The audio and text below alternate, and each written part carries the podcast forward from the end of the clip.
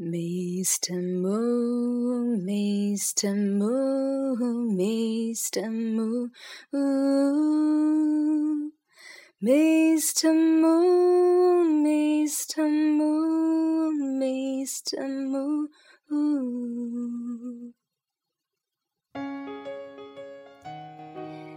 大米小米，我是小姨，来听睡前故事喽。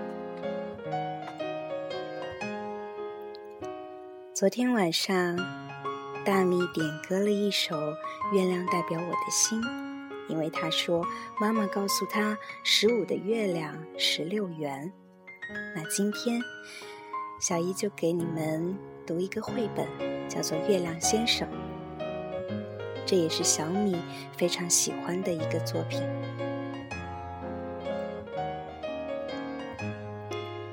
《月亮先生》。作者：汤米·温格尔，翻译：王鑫，二十一世纪出版社。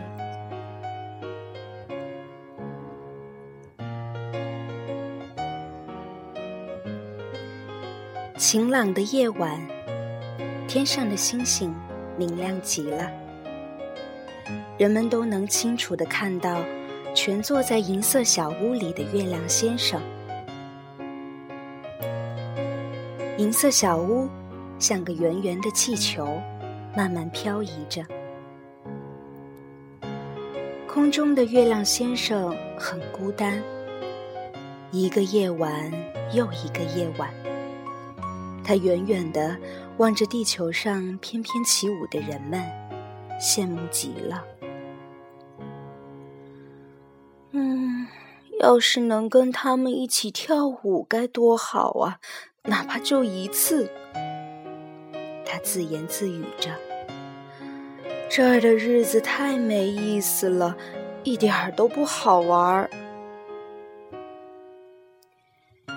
一天夜里，一颗彗星嗖的飞过，月亮先生一下子跳起来，猛地抓住了彗星燃烧的尾巴，轰！一声，彗星撞在了地球上，动物们吓得逃进了森林。巨大的轰隆声惊动了附近城里的人们，士兵们冲过来要保卫地球，救火车呜呜响起来，要熄灭燃烧的大火。卖冰淇淋的也赶紧跑来，趁机摆个摊儿。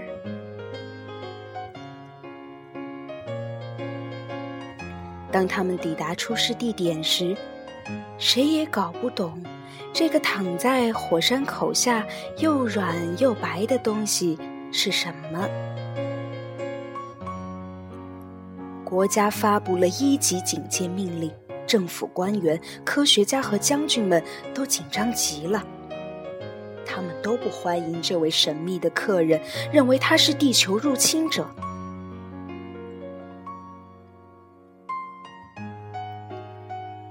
就这样，月亮先生被扔进了监狱。特别法庭开始审查这起案件。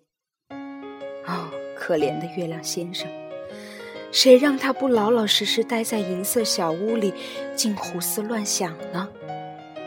可他只不过是想在彩色的灯笼下，跟快乐的人们一起跳舞啊。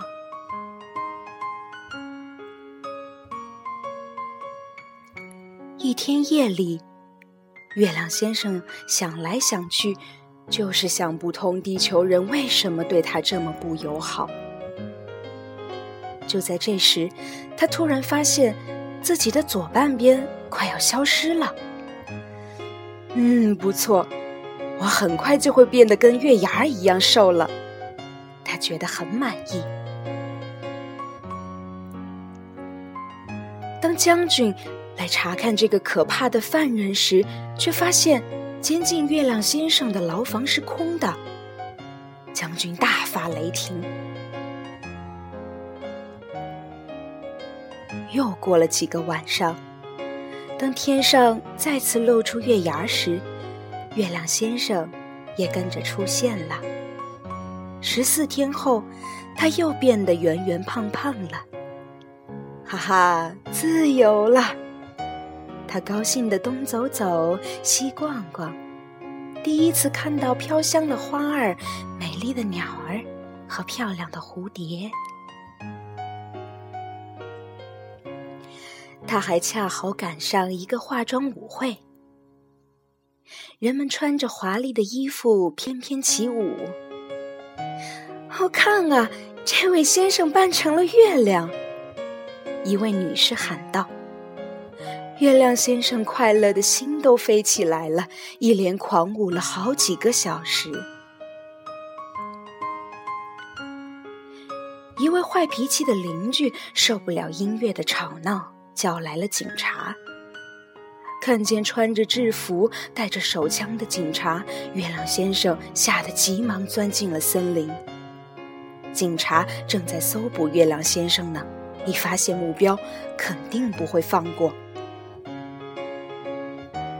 月亮先生跑得比警察快多了，嗖嗖的一下子穿过森林，跑过田野。他在一片荒凉的山丘上，看见了一座古老的宫殿。宫殿里住着一位科学家。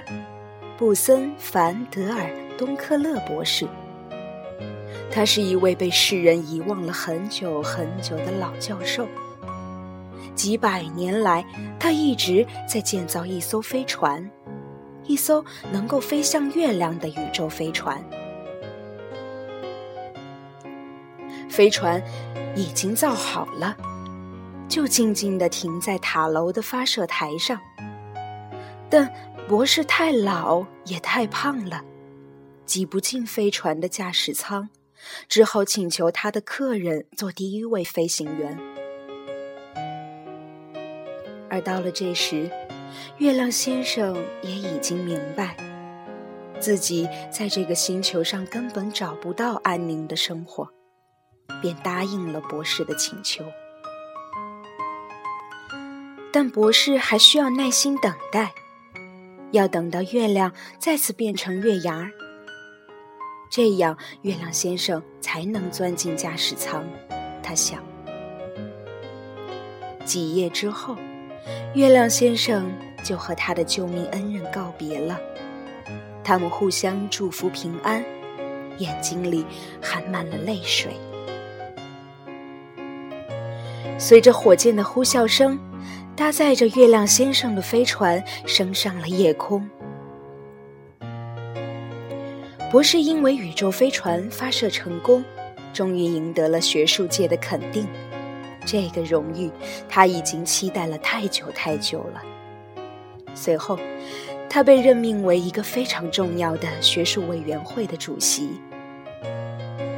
而月亮先生也终于实现了自己的愿望。后来，他再也没有来过地球，而是永远的待在空中那银色小屋里。